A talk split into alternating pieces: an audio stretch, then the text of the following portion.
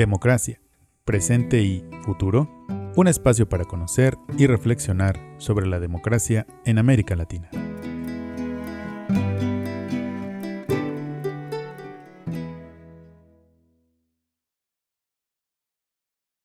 Hola, ¿qué tal? Soy Itzel Soto, soy, bueno, estudié economía en la UNAM y después hice una maestría en estudios de población He trabajado mucho en el sector público, eh, trabajaba en Coneval, el Consejo Nacional para Evaluar la Política de Desarrollo Social, y ahorita soy analista de datos en Data Cívica.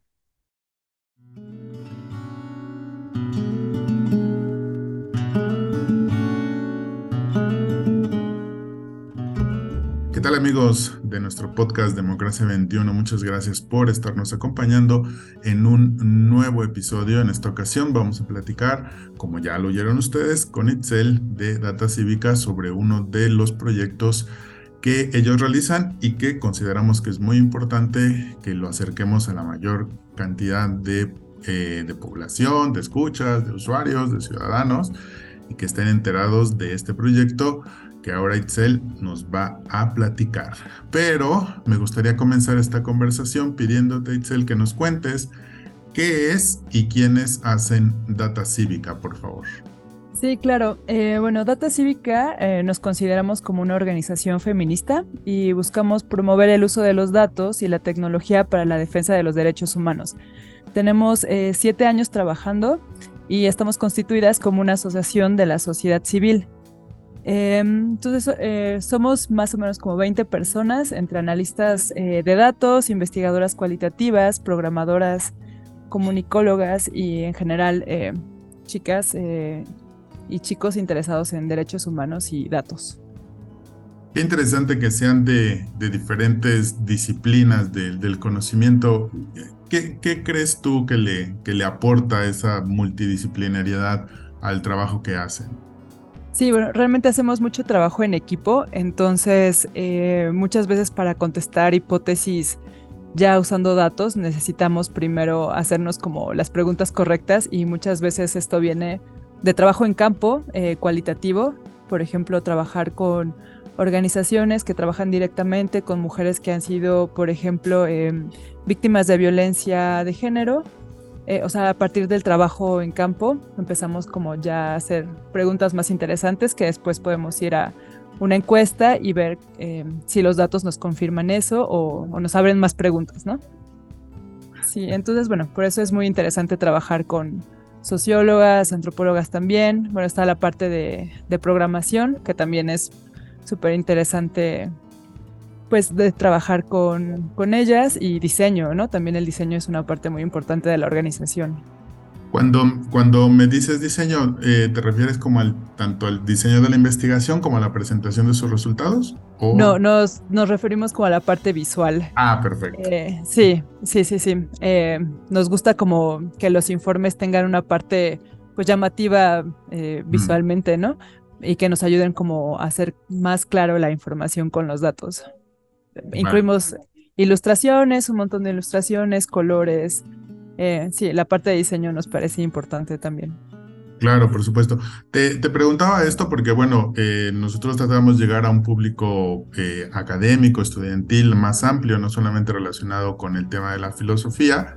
Y entonces era para mí importante que nos contaras brevemente, aunque sea, cómo es el trabajo multidisciplinario, porque, bueno, probablemente haya gente allá afuera que está estudiando diseño, matemática, tal o cual cosa, y que tiene esta necesidad, este gusto, esta urgencia de pensar los temas sociales y que sepan que hay maneras de contribuir, ¿no? Dentro, de, dentro del, campo de la investigación, que hay muchas formas de contribuir.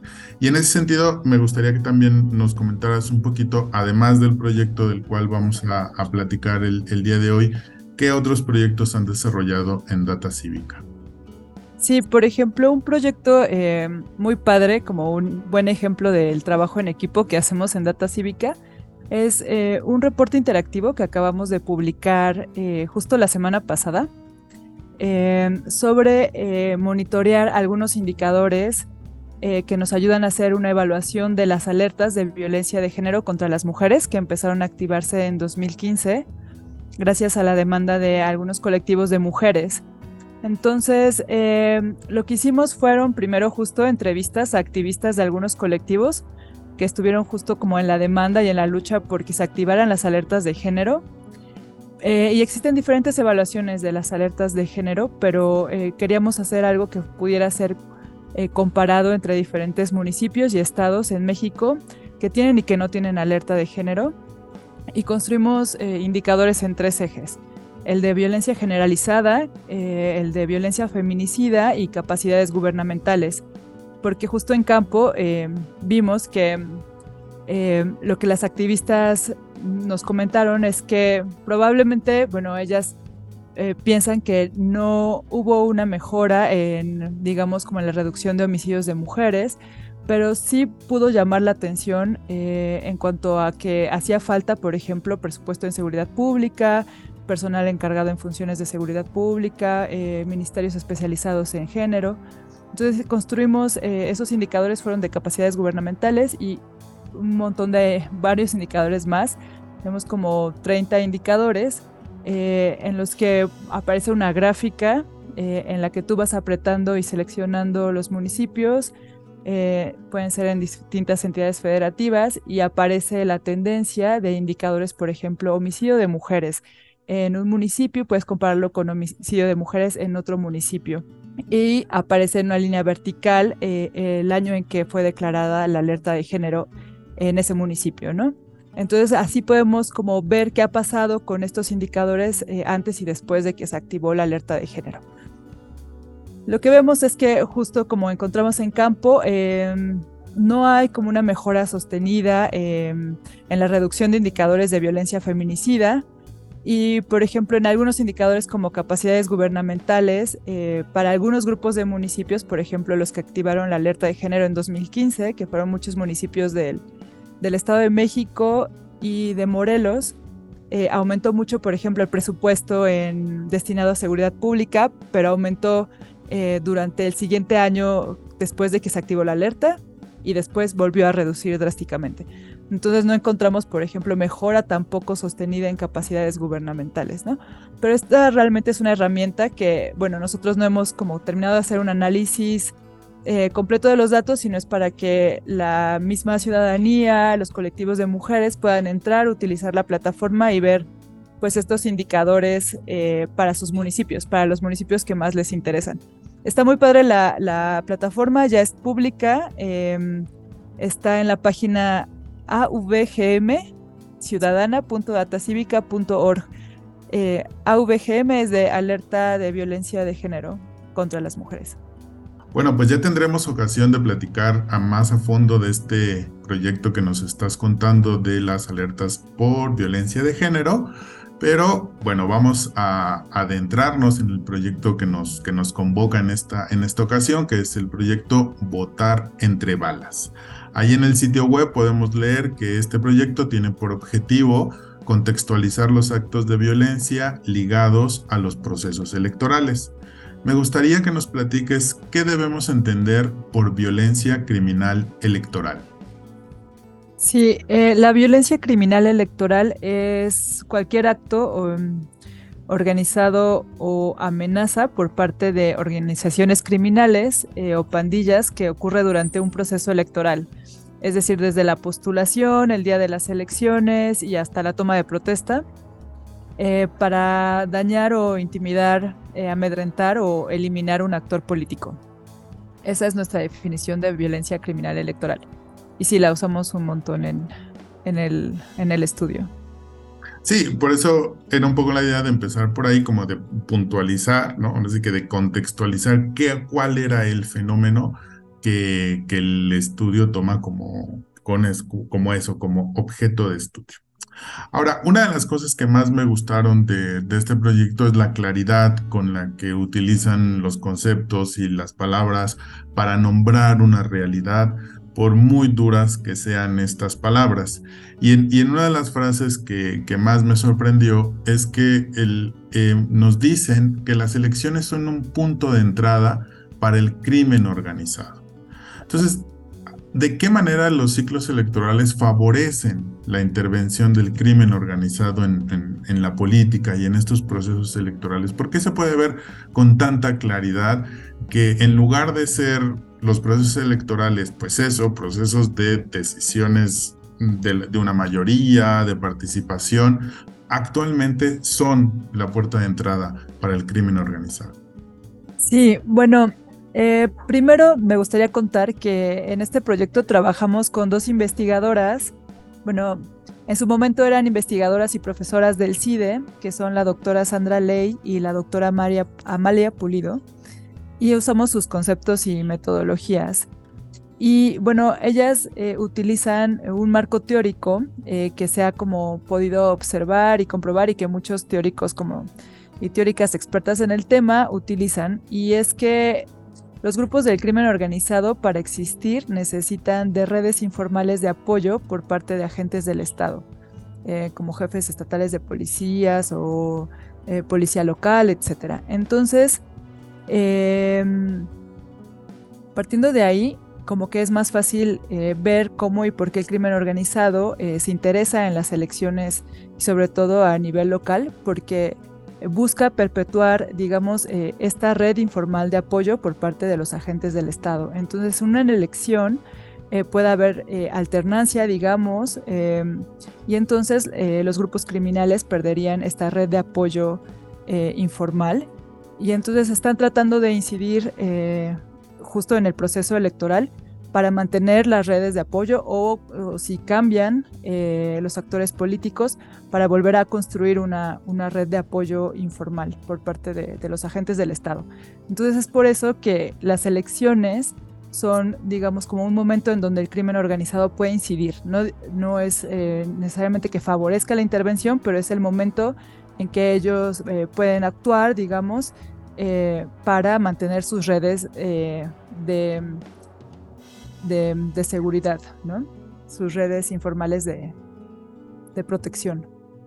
Claro, entonces se podría pensar que si, si hay unas elecciones y que si va a haber un cambio de, partido político o de estas redes eh, informales de apoyo, los grupos en esos estados o en esos municipios, los grupos del crimen organizado, tendrían como un periodo de, de, inestabilidad, ¿no? En el que, bueno, en lo que ven quién va a entrar, quién va a llegar y cómo se va a organizar, ahí ese periodo de inestabilidad es al mismo tiempo de debilidad para ellos. Entonces, claro, pues mejor, ¿por qué no controlar desde el inicio? Sí, sí, así es. Y pues generalmente también son periodos, si hay alternancias eh, y como una reestructura en estas redes eh, de protección, pues también eh, tenemos la hipótesis y se ha podido ver que aumenta la violencia, ¿no? Entonces, bueno, son, son fenómenos que están entrelazados, ¿no? La, las elecciones, la, alternancia y los estallidos de periodos violentos, ¿no? Claro. Ahora, en, en un contexto de, debilitamiento del Estado de Derecho, de la seguridad eh, ciudadana, en tiempos de, elecciones se podrían dar actos de violencia por muchas razones, ¿no? E incluso, como decías tú hace un momento, estas redes informales, a lo mejor entre ellas podrían eh, lastimarse física, verbal, agredir sus, sus instalaciones, ¿no? O sea, la violencia electoral quizá puede ser más amplia, no solo referida al crimen organizado. Sí. Por eso también me, me, me pareció muy importante, me gustó mucho que en, la investigación ponen como unos marcadores de, para identificar qué es exactamente la, violencia electoral asociada con, con, el crimen organizado. ¿no? Es decir, eh, los criterios que un evento debe cumplir para ser considerado violencia criminal electoral. Cuéntanos un poquito acerca de estos criterios. ¿Cuáles serían, no? Para distinguirlos de otras formas de violencia que, que se podrían dar en las campañas electorales. Bueno, esta base de datos trata de aproximarse lo más que se puede a los ataques justo contra autoridades públicas que están asociados al crimen organizado, pero sí estamos plenamente conscientes de que la violencia en México se traslapa de tal manera que no siempre es posible decir que todos los actos que estamos registrando en nuestra base de datos están asociados al crimen organizado. Entonces, ¿qué hicimos para tratar de aproximarnos lo más que pudimos a ello? Primero, em, estamos, por ejemplo, considerando únicamente ataques que em, donde se diga explícitamente, eh, porque bueno, todos estos eventos los tomamos de notas periodísticas, donde en la nota eh, se diga que eh, el perpetrador fue un grupo del crimen organizado, pero muchas veces esto no se dice, entonces hay ciertos modos de operación que se pueden reflejar, por ejemplo, en cómo están las víctimas para pensar que fueron ataques del crimen organizado. Por ejemplo, cuando hay decapitación eh, y mutilación, cuando las víctimas presentan múltiples impactos de bala, cuando hay asesinatos colectivos, mensajes junto al cuerpo eh, o en el cuerpo de las víctimas y cuando eh, se encuentran cuerpos con señales de tortura. ¿no? Entonces, si, si, los ataques tienen alguna de estas características, los asociamos con, con, con el crimen organizado.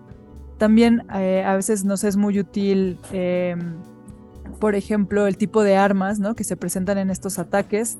Cuando se menciona que se usan eh, eh, armas como la AK-47 o las que llaman cuernos de chivo, bazucas, eh, las pistolas de 9 milímetros, etcétera, o cuando se habla de comandos armados, ¿no? Entonces tenemos justo estos identificadores para, para saber que se tratan de ataques por parte del crimen organizado. Em, también estamos registrando eh, no solo asesinatos a, autoridades públicas, sino también eh, amenazas. Pero bueno, aquí no incluimos todas las amenazas en esta base de datos, sino únicamente las amenazas eh, que tuvieron consecuencias físicas, por ejemplo, que el candidato ya no está en la contienda a, partir de la amenaza, o que, por ejemplo, se renuncia a un cargo público, ¿no? O cuando hay mensajes muy claros de amenazas como narcomantas, eh, etcétera. No, no solo cuando hay, por ejemplo, dichos de alguna autoridad de que fue amenazada, sino este, cuando hay em, un, mensaje claro y público. Sí, no sé si ahí te respondo, por ejemplo, alguna de las metodologías que utilizamos y también, por ejemplo, estas autoridades públicas no solo son em, por ejemplo, autoridades del gobierno federal, estatal y municipal, sino también estamos registrando ataques a candidatos, ataques a integrantes de partidos políticos y militantes, eh, identificando incluso de qué partidos son, y también eh, capturamos en la base de datos funcionarios eh, relacionados con la seguridad pública. Y también familiares de actores políticos, ¿no? Si, si algún familiar sufrió algún ataque, también lo incluimos en la base de datos. Y no solo a personas, sino estamos incluyendo a instalaciones también. Por ejemplo, cuando son atacadas oficinas de partidos políticos, ah, sí, casas de campaña o alguna institución, ¿no? Eh, y todo esto está en la base de datos y se puede, se puede hacer distinción entre perfiles de interés. Si solo queremos enfocarnos en en autoridades, eh, sí, eh, o en candidatos, tenemos ahí eh, la base de datos con, con estas categorías, ¿no? gobernadores, por ejemplo, y podemos identificar los diferentes niveles. Bueno, ya que te referiste a la, a la base de datos, ¿por qué no nos compartes algunos datos que hayan sido resultado ¿no? de, de, la investigación y que, que, y que consideres que son, que son importantes compartirnos? Bueno, antes, eh, en cuanto a la metodología, usamos esas, esos criterios, pero también es importante decir que esto se hizo con una búsqueda automatizada de noticias en Twitter eh, y en Google News eh, a través como de una técnica que se llama web scrapping, que simula como si una persona estuviera haciendo una búsqueda mm. en la red.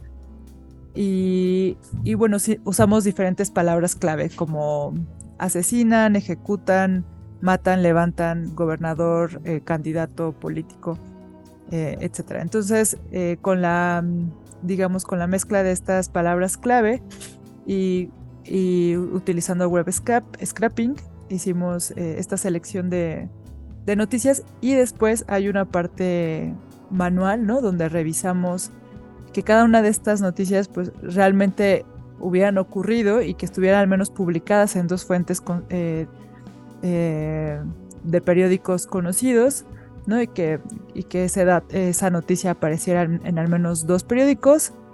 Y, eh, y, pues ya manualmente sistematizamos esta información de las noticias en diferentes variables. Entonces eso también pues es importante dentro de la metodología.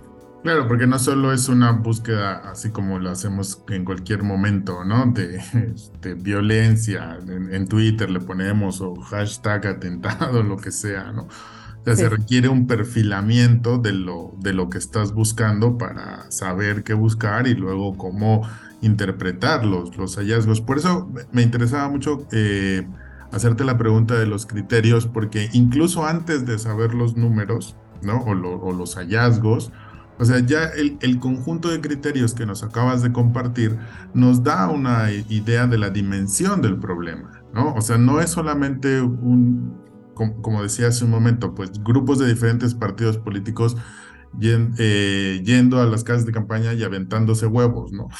o cortándose la luz o cortándose el internet, ¿no? Sino que hay un conjunto de factores como las armas, si hay un aviso, si hay un estilo particular de violencia, ¿no? Ya, reconocer eh, ese conjunto de factores y esos criterios desde antes de saber los números, pues ya nos da un indicio de la dimensión del, problema, ¿no? Entonces, bueno, como, te decía hace un momentito, algunos números, algunos hallazgos que nos quieras compartir. El principal resultado de este proyecto es la base de datos pública, es decir, que es gratuita, que cualquier persona la puede descargar. Existen antes eh, otras bases de datos similares, eh, no exactamente iguales, por ejemplo, algunas solo se concentran en, asesinatos ¿no? a autoridades públicas. Nosotros estamos incluyendo un conjunto más amplio de ataques y, eh, y, estas bases de datos son, cobran, cobran por, por utilizarlas. Entonces, como el primer gran resultado de nosotros, antes de el análisis, es que cualquier persona puede tomar la base de datos y analizar como eh, los casos que, le, que, les interese, ¿no? Entonces, eh, sobre todo es, este esfuerzo como por hacer la base de datos. Y luego, bueno, ¿qué hemos visto a, nivel general? Primero que em, pues hemos registrado 982 eventos de violencia criminal electoral en México desde 2018, que es desde donde empieza nuestra base de datos, hasta el 30 de noviembre de 2022, que es el mes que acaba de terminar. Entonces, eh, la base de datos está casi que siempre actualizándose eh, en el último mes anterior, ¿no? Completo. Em, y bueno, de estos 982 eventos, lo que vemos es que la mayoría han ocurrido eh, en este último año, en 2022. Ya llevamos registrados 439 eventos. Y este, eh, que es un, un número menor que lo que vimos en 2021 eh, y que en, los años previos, 2020 y 2019, y incluso en 2018, cuando hubo votaciones en casi todo el país. Entonces, bueno, esto es algo de lo que tenemos que reflexionar, como lo que vemos es que la violencia criminal electoral, pues como que va a un aumento, sigue, sigue creciendo y bueno, que esto es un fenómeno, fenómeno generalizado y extendido como en todo el país y que no siempre encontramos relación con, con el momento en que ocurren las elecciones, necesariamente, que era como la primera hipótesis que teníamos. Como que empezamos a, hacerlo para las elecciones eh, de este año, 2022, pero dijimos, bueno, necesitamos como un panorama más amplio, vamos a hacerlo desde años anteriores, ¿no? Y entonces lo que vimos es que es que no, no guarda relación tampoco geográfica completamente con, con las entidades en donde ocurrieron eh, elecciones locales. Em, y que, bueno, como que tenemos la hipótesis de que incluso como que se puede, puede aumentar las, eh, la violencia criminal electoral tiempo después de que, de que hubo eh, la elección ¿no? y, la toma de, de, posesión. Como que vimos el caso de Nuevo León, donde hubo elecciones en 2021 y, y en 2022 vemos que aumenta la violencia criminal electoral. Entonces esto pensamos como, bueno, puede ser como no solo durante el periodo electoral, o, sino que puede extenderse, ¿no? Eh, eh, un momento después para, para, que se reconfiguren las redes de, de, protección. Entonces, bueno, estos solo son como, eh, como que tal vez es muy pronto decirlo, pero, pero bueno, son como algunos de los hallazgos. Algo como interesante que vemos en la temporalidad, hicimos una gráfica que, bueno, como esto solo es audio, no te puedo mostrar, pero eh, vemos, por ejemplo, em, por meses cuando, cuando ocurren estos eventos y vemos, por ejemplo, que en, que en el verano, en los meses de las elecciones, mayo y junio, en casi todos los años es donde vemos más, más eh, eventos de violencia criminal electoral. Em, en cuanto a qué tipo de eventos de violencia criminal electoral son los que más observamos, eh, Observamos sobre todo asesinatos, pero las amenazas eh, y los ataques armados son cada vez más frecuentes. Y bueno, esto podría como dar, también es muy pronto para decirlo, pero podría darnos como algunos indicios de, cambios de modo de operación del crimen organizado, ¿no? Como que, que ya no primero asesina, sino están como primero ocurren las amenazas, ¿no? Entonces las amenazas han ido creciendo ¿Quiénes son las víctimas? Eh, son sobre todo candidatos y personas funcionarias públicas. También al principio, en 2018, teníamos un porcentaje muy bajito de funcionarios públicos, pero eh, recientemente, en el último año, ya son más de la mitad de, los ataques es contra funcionarios públicos, ¿no? Ya no solo contra candidatos. Y esto, y esto nos habla eh, ya no solo, sobre todo con, contra candidatos, sino contra funcionarios públicos. Eh, y esto nos habla de, otras formas de controlar los espacios de, la política, eh, más allá de, del contexto electoral, ¿no? sino ya estando en, el poder.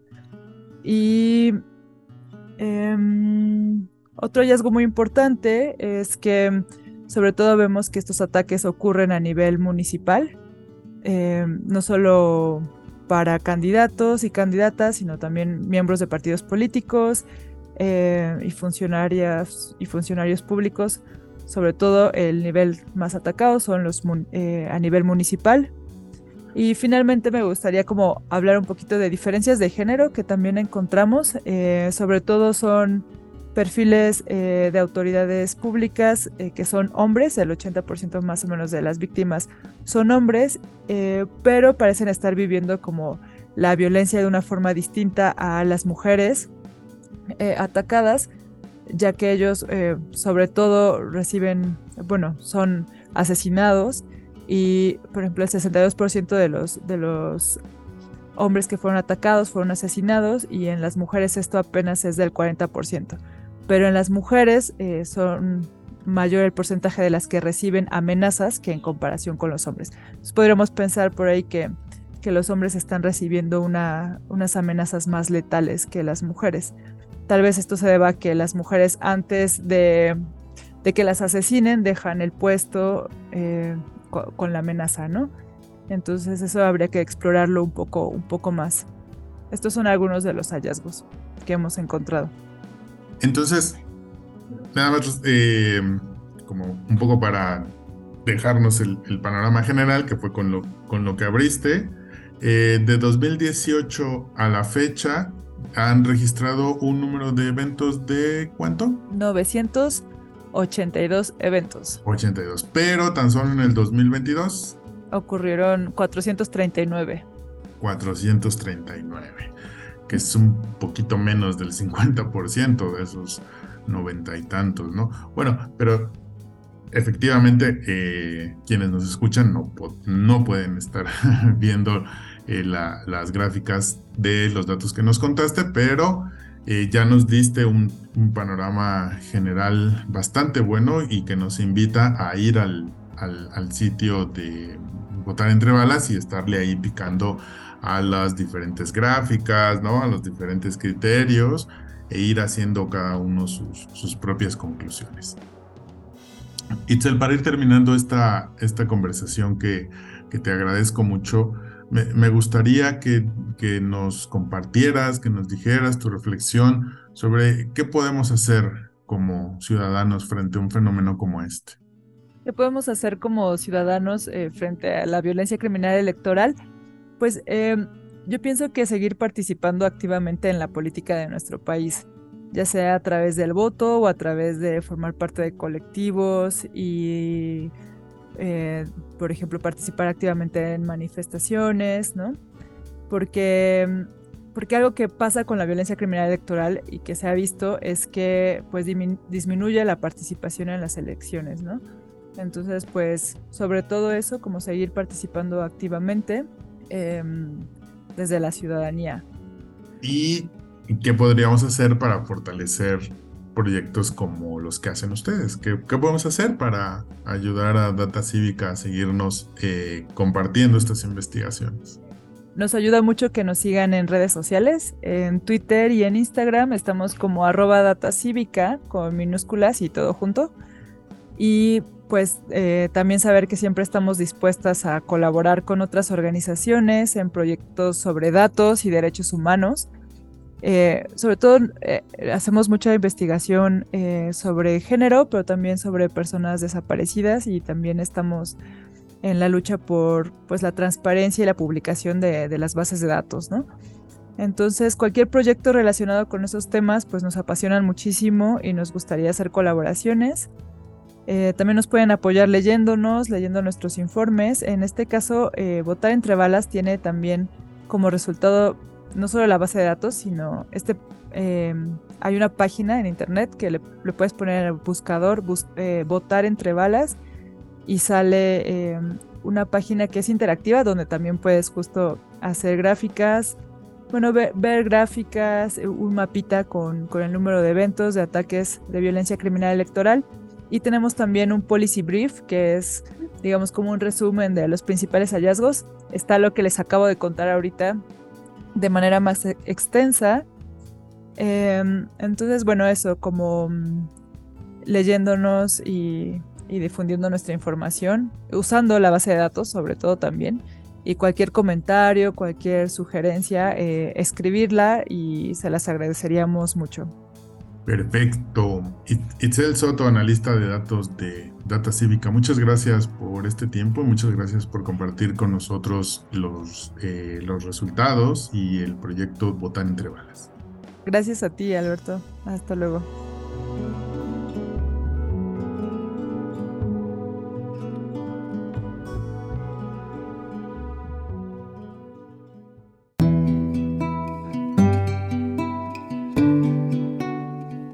Democracia, presente y futuro, un espacio para conocer y reflexionar sobre la democracia en América Latina.